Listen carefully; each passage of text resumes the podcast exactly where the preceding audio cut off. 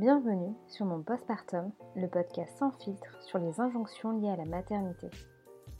Je m'appelle Sarah, je suis naturopathe et réflexologue, mais également maman de deux enfants. J'ai décidé de créer ce podcast afin de lever le voile sur les tabous et les non-dits de la maternité postpartum. Plusieurs décennies auparavant, il était devenu inconcevable d'avoir la volonté d'enfanter chez soi. Loin du corps médical et de l'ambiance aseptisée des hôpitaux, l'accouchement à domicile revient petit à petit sur réintégrer aux mœurs des mères. Elisabeth est birth keeper, comprenez gardienne de la naissance, mais également maman de cinq enfants. À travers sa maternité, son expérience et ses différentes formations, elle nous explique sa vision de l'accouchement et du postpartum, mais surtout le concept de la réappropriation de la puissance des mères. Bonne écoute à vous. Bonjour Elisabeth. Bonjour Sarah et bienvenue sur mon postpartum. Merci de m'avoir invitée. Merci à toi d'avoir accepté. Et écoute, je vais te laisser te, présenter, euh, aussi bien sur la situation euh, personnelle, donc euh, tes enfants, ton conjoint, mais aussi ta situation professionnelle.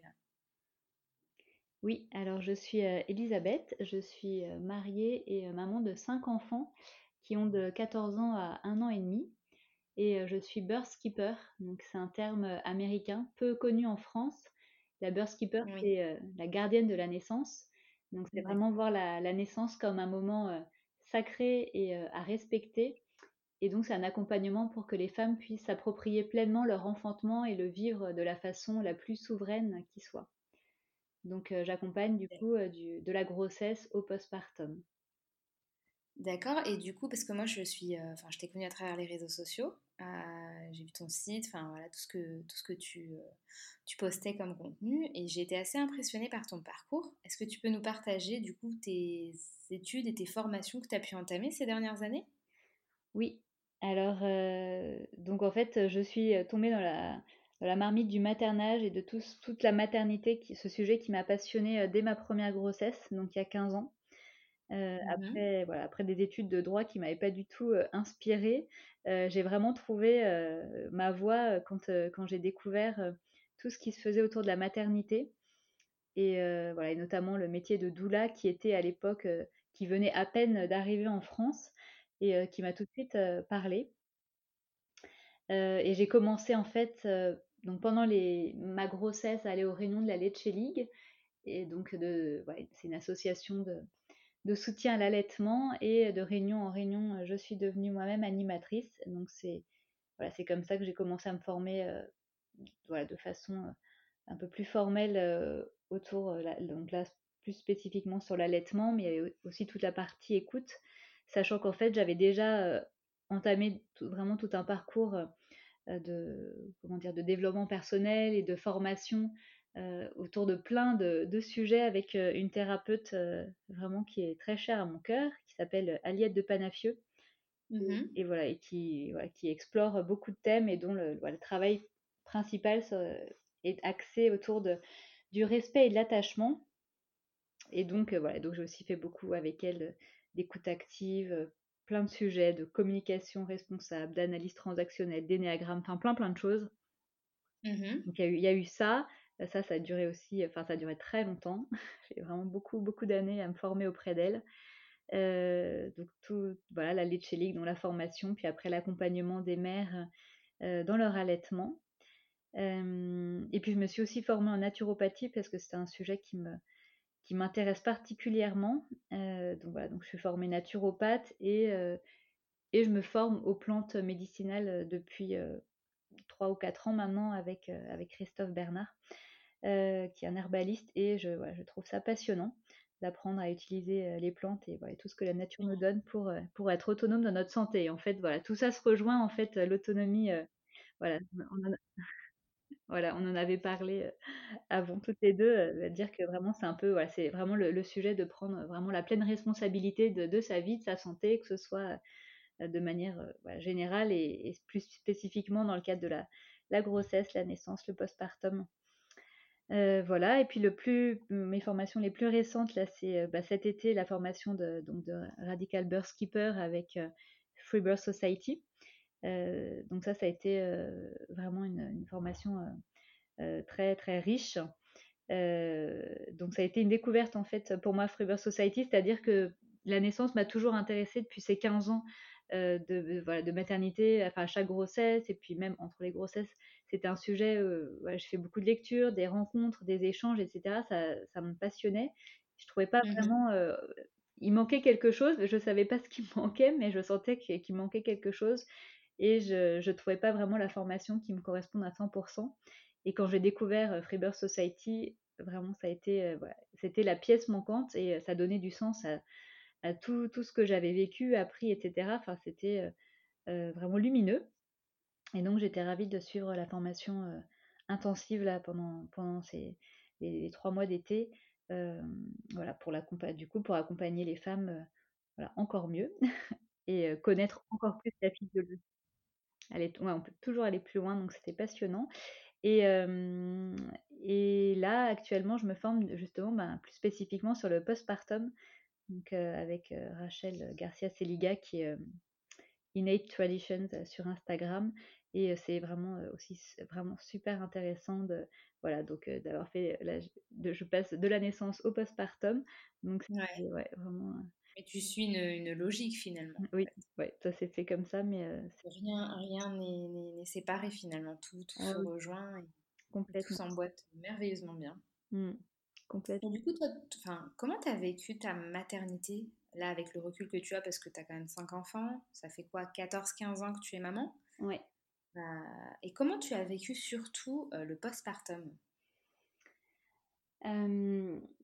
Alors en fait, euh, bah, je disais que j'avais fréquenté les réunions de la Léchélique pendant ma, ma grossesse, et ma, donc ma première grossesse, et ça a été vraiment un cadeau, parce que en fait, ça m'a donné un regard que je n'avais pas. Alors déjà, j'avais peu de personnes autour de moi. Enfin, j'étais dans les, premières de mes amis à avoir, euh, avoir un enfant.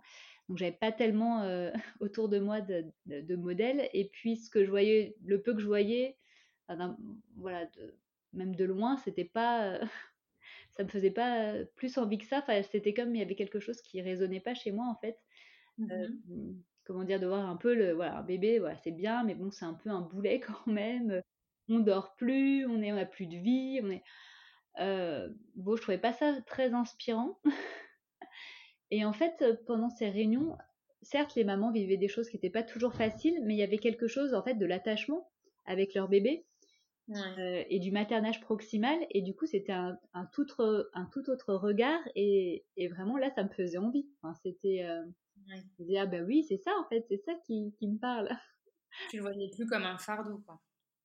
Oui, enfin, en plus, surtout que ça faisait pas vraiment écho chez moi. Enfin, mais en fait, quand socialement on n'a pas de modèle, c'est difficile de, de, comment dire, de, de s'y retrouver. Enfin, donc là, mmh ça, ça, a ouvert une porte en fait sur une autre façon de faire où euh, bah, on était quand même euh, heureuse d'avoir un bébé. Je dis pas que évidemment que toutes les mamans sont pas heureuses, mais je veux dire, il y avait quelque chose de ce lien c'est difficile de mettre des mots, mais euh, euh, enfin voilà, d'une évidence en fait qui est pas qu'on voilà, qu'on voit pas forcément dans le quotidien quand c'est juste voilà transat, poussette, lit séparé, biberon et puis faut pas les prendre trop dans les bras.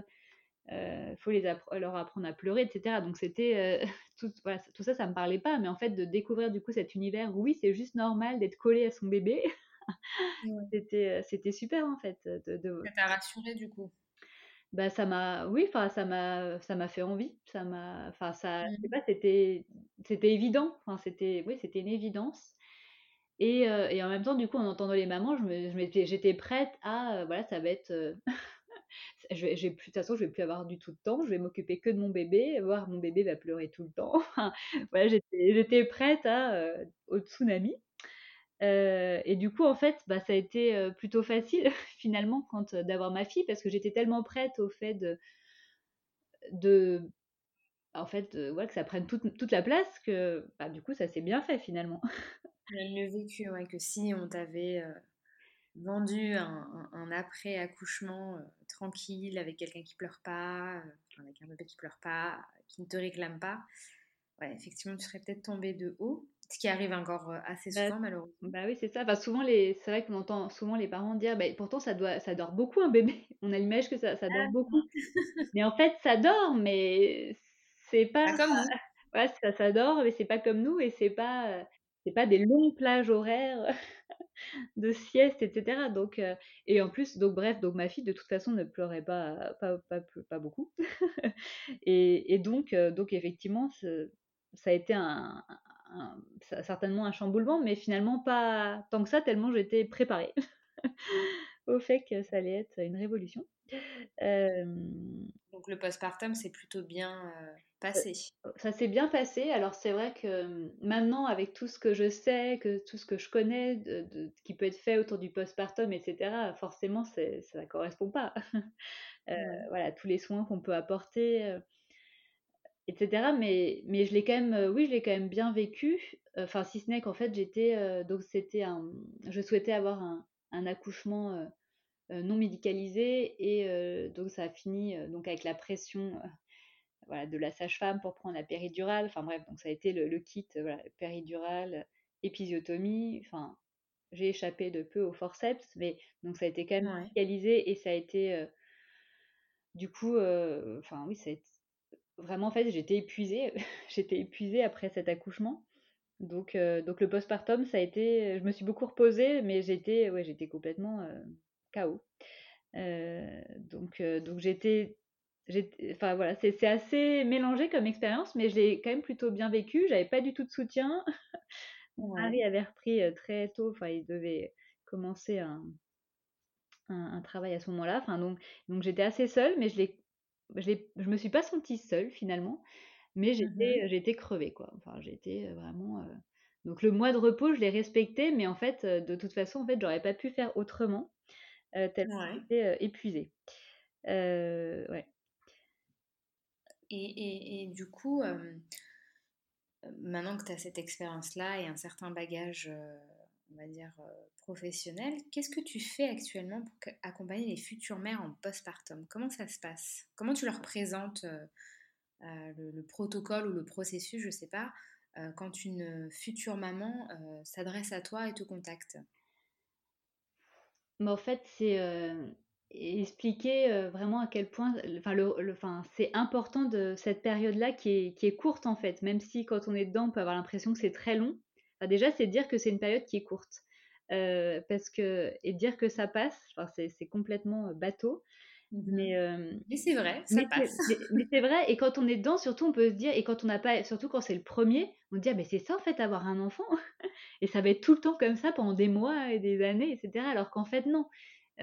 tout, tout, va très vite. Enfin, donc c'est vrai que cette période, elle peut être très intense, elle peut paraître longue, mais voilà, les, et, souvent, du coup, après avoir un premier enfant, on se rend compte, ah non, effectivement, il y, a des caps. Enfin, voilà, il y a trois semaines, un mois, enfin, euh, même chaque jour est un cap. Mais voilà, le premier, au bout d'un mois, c'est déjà plus comme un nouveau-né. Au bout de deux mois, c'est encore autre chose. Trois mois, enfin, donc, euh, c'est rassurer.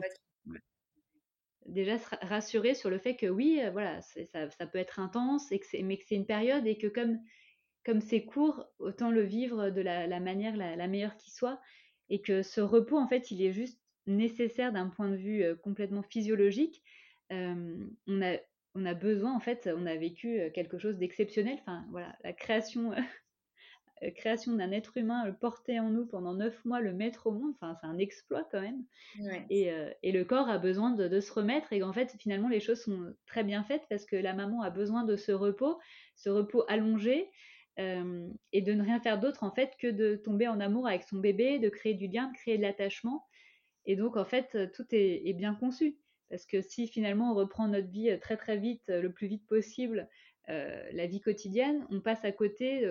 alors déjà pour, pour la mère, c'est embêtant d'un point de vue de, la santé, même sur le long terme.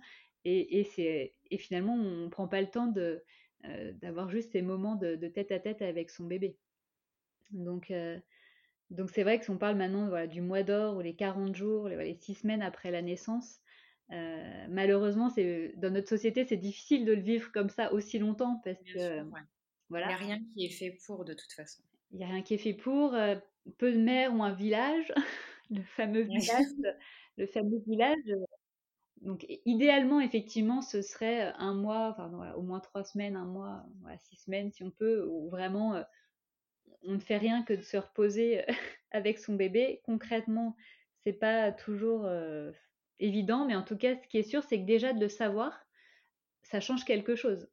déjà et, ça, c'était quelque chose de précieux justement que j'avais entendu à la Lecce League. Euh, à l'époque où vraiment, il y a 15 ans, on n'en parlait pas de ça. Mais euh, j'avais entendu effectivement qu'il y avait des, cultures traditionnelles dans lesquelles les mères euh, en prenaient soin d'elles, elles devaient être, enfin, être allongées, s'occuper de leur bébé. Et donc le fait de le savoir, pour moi, c'était quand même juste normal de se reposer et d'avoir quand même un mois où on en fait le moins possible.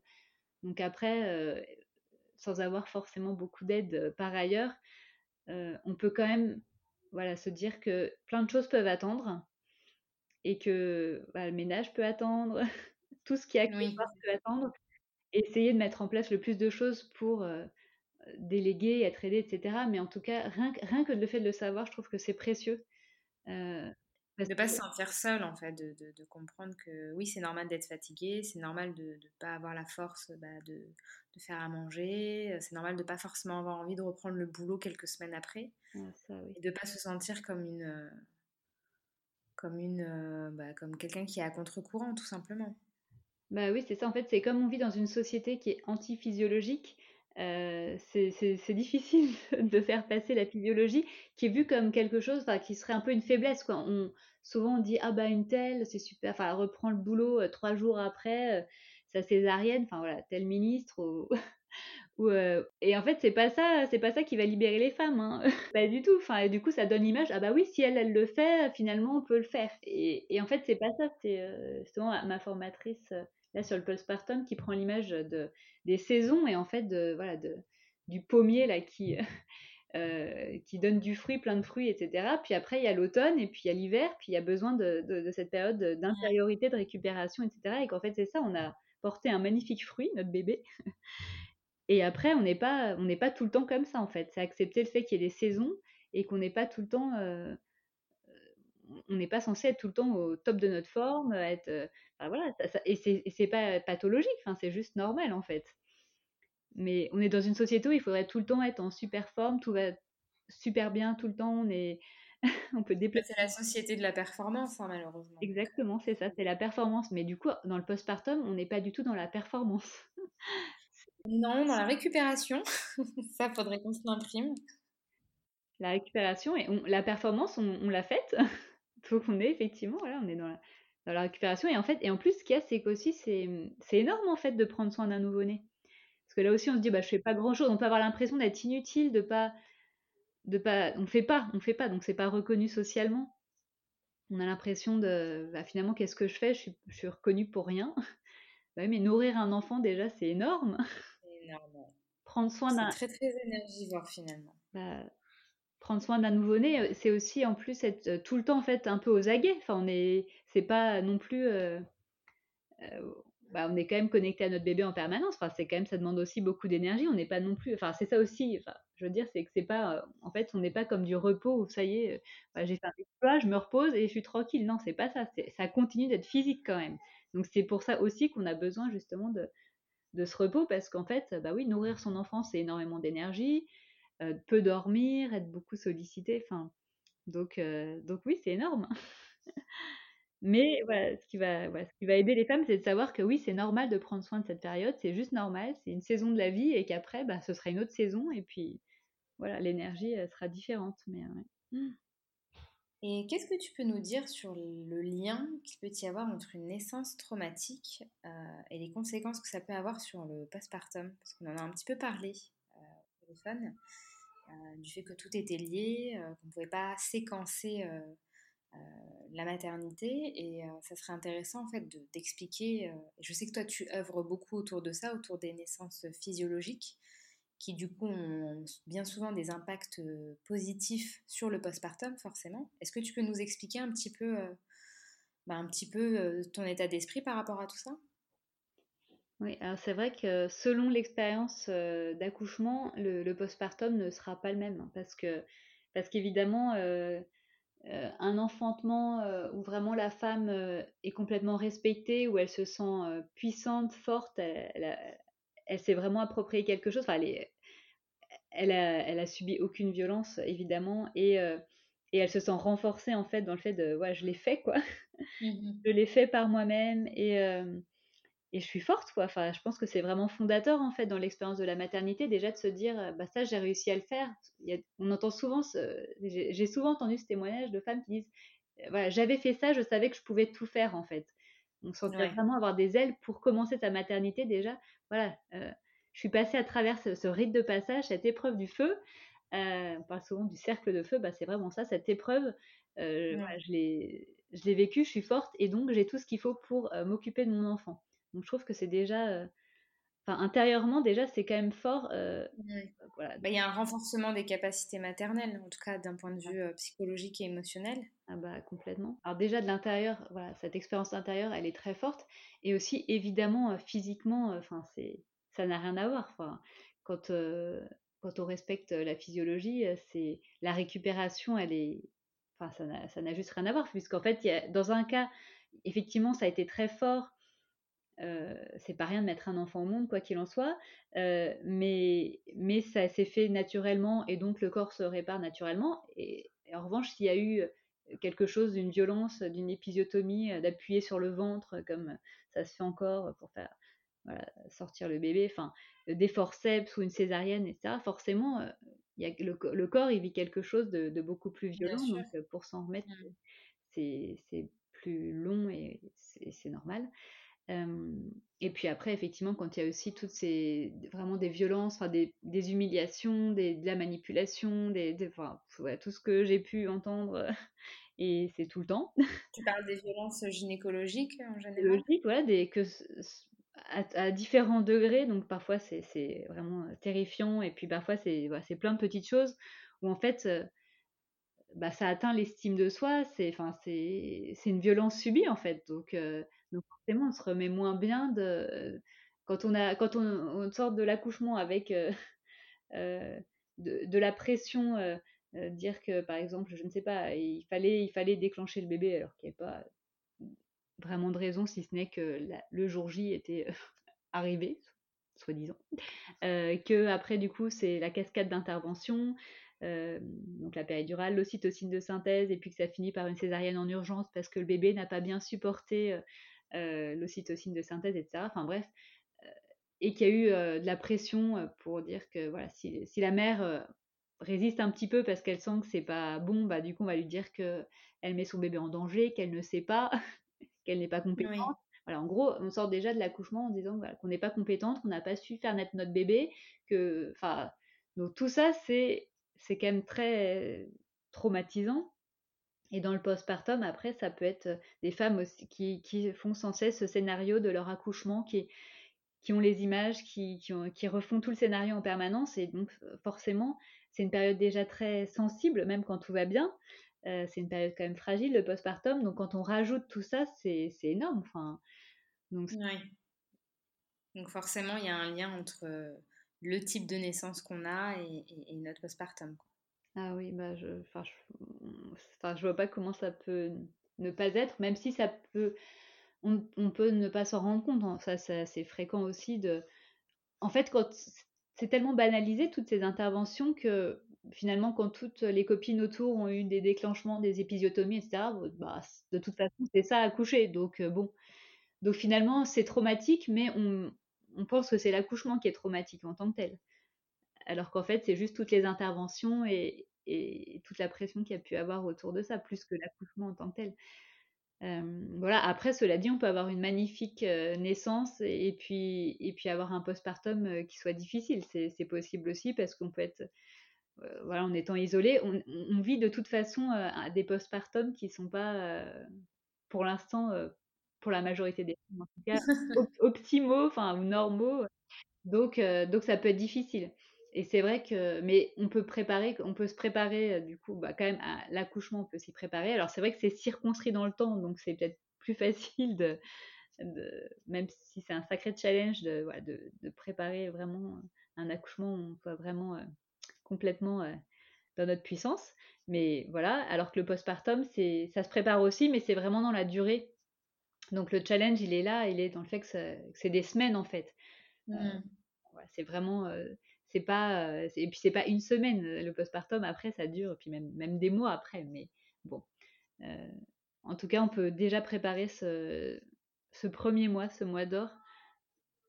Et voilà, tout ce qu'on aura fait en amont pour, bah, comme tu sais, là, préparer que ce soit la cuisine et puis, et puis voir quelle, quelle aide on peut solliciter. Enfin, c'est pas facile, hein, je sais bien. pas facile, mais c'est pas une fatalité non plus. C'est pas une fatalité et, effectivement, c'est apprendre à demander de l'aide aussi, ce qui peut être dur pour pas mal de femmes parce que justement on veut un peu tout gérer, on veut, on a du mal à, à demander du relais.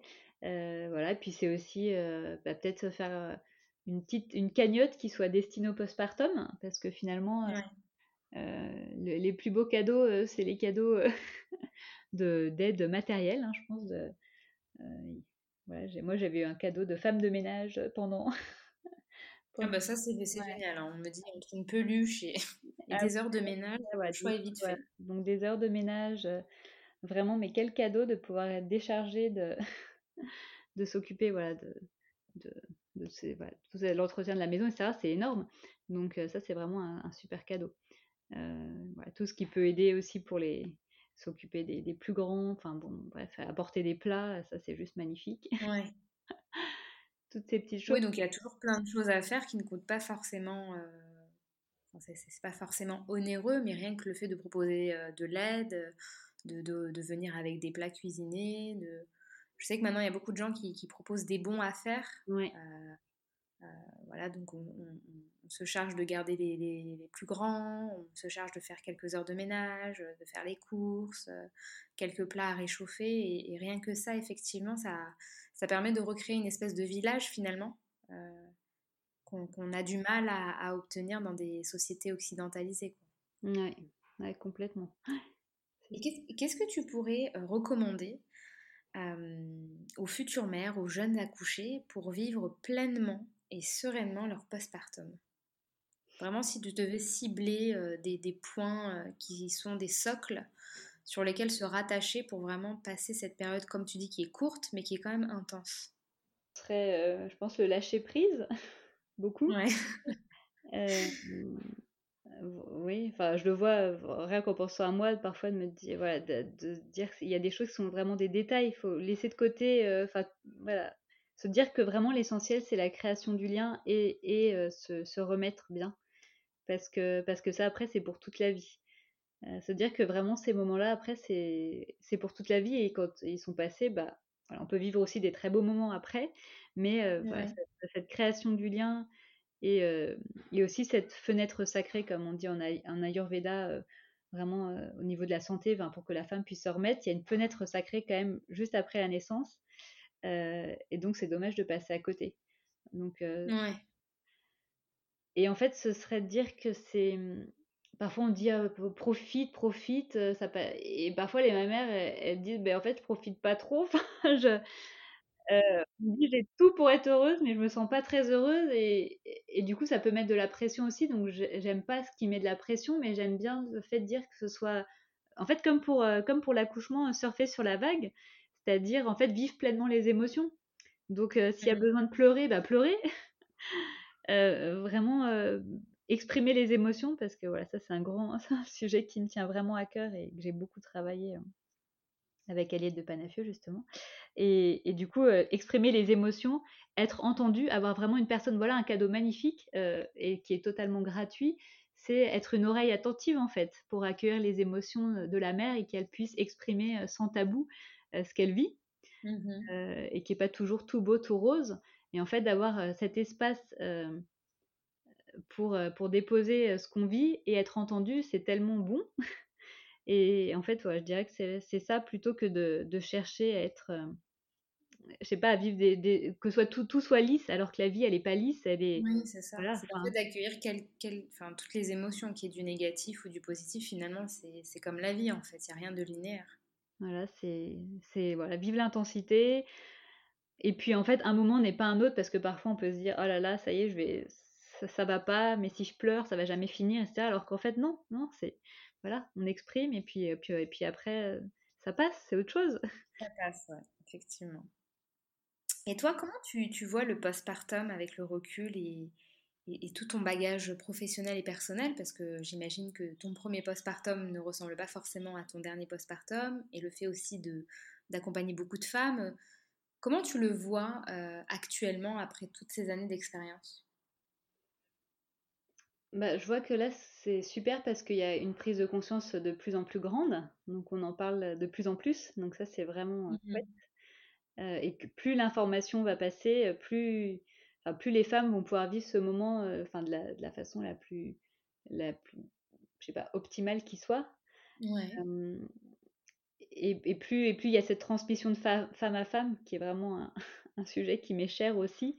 Euh, plus, bah, plus ça recrée le village et plus, et plus mieux les postpartum euh, se passent. Donc c'est vrai que je trouve qu'il y a quand même, même si c'est un peu limité peut-être aux réseaux sociaux encore, parce que dans mon entourage, je vois pas trop forcément euh, beaucoup de femmes qui soient réceptives, mais, mais ça commence quand même voilà, avoir cette idée que oui, c'est une période importante et c'est pas le retour à la normale en fait. Puis j'aime pas du tout d'ailleurs cette expression, mais euh, on a l'impression, enfin, voilà, se dire bah non, c'est plus. Enfin, de toute façon, il y a, y a pas de, il y a avant et puis on, cherche pas à revenir comme avant. Enfin, c'est. Mais c'est pas le but finalement. C'est pas le but. Mais souvent on l'entend, on l'entend, on l'entend. Quand est-ce que je vais retrouver mon corps d'avant, ma vie d'avant et dire bah non, en fait, c'est fini ça pour toujours. Mais du coup, le fait de dire bah non, c'est une nouvelle page qui s'ouvre et, elle est belle, elle est, elle est très différente. et donc je trouve que maintenant quand même, voilà, je trouve qu'il y a une réceptivité peut-être plus grande et, puis du coup le fait qu'on en parle plus, les femmes finalement, même si sur le moment ne s'en rendaient pas compte, réalisent après coup que oui en fait leur postpartum, bah oui c'était pas idéal en fait puisqu'il n'y avait pas, il n'y a pas eu cette cette parenthèse un peu dans, dans le temps. Enfin, c'est comme si effectivement on accouche, pour la majorité des femmes, on, a la maternité, on revient, puis on, reprend. et qu'en fait, non, profitons de cette parenthèse. Donc, donc oui, quand même, ça, ça bouge et, ça va continuer.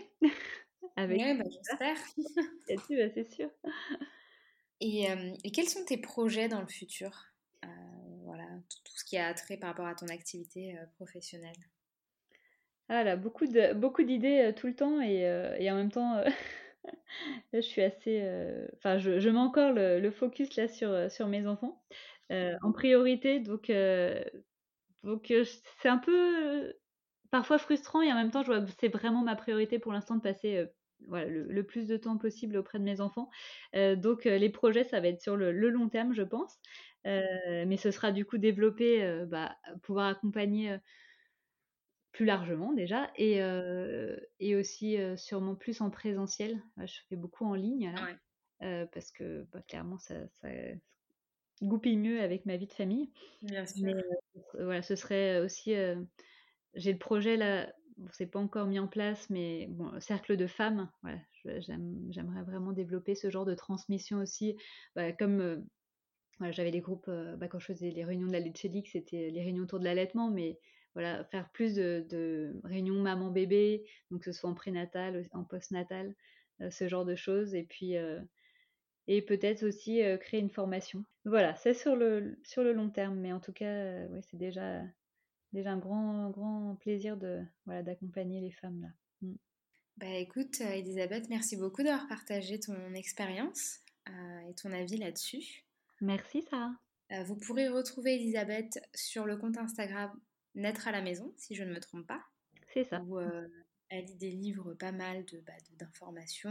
Il y a aussi des conseils, il me semble? Euh, c'est quoi? Bah, Ce serait. Bah, je sais pas, je donnerais peut-être pas le nom conseil, mais euh, c'est quoi? C'est assez militant, je pense. Et c'est vraiment pour que les femmes puissent réapproprier vraiment l'expérience de leur grossesse, de leur enfantement et puis de leur postpartum. Ouais. enfin, voilà, leur maternité.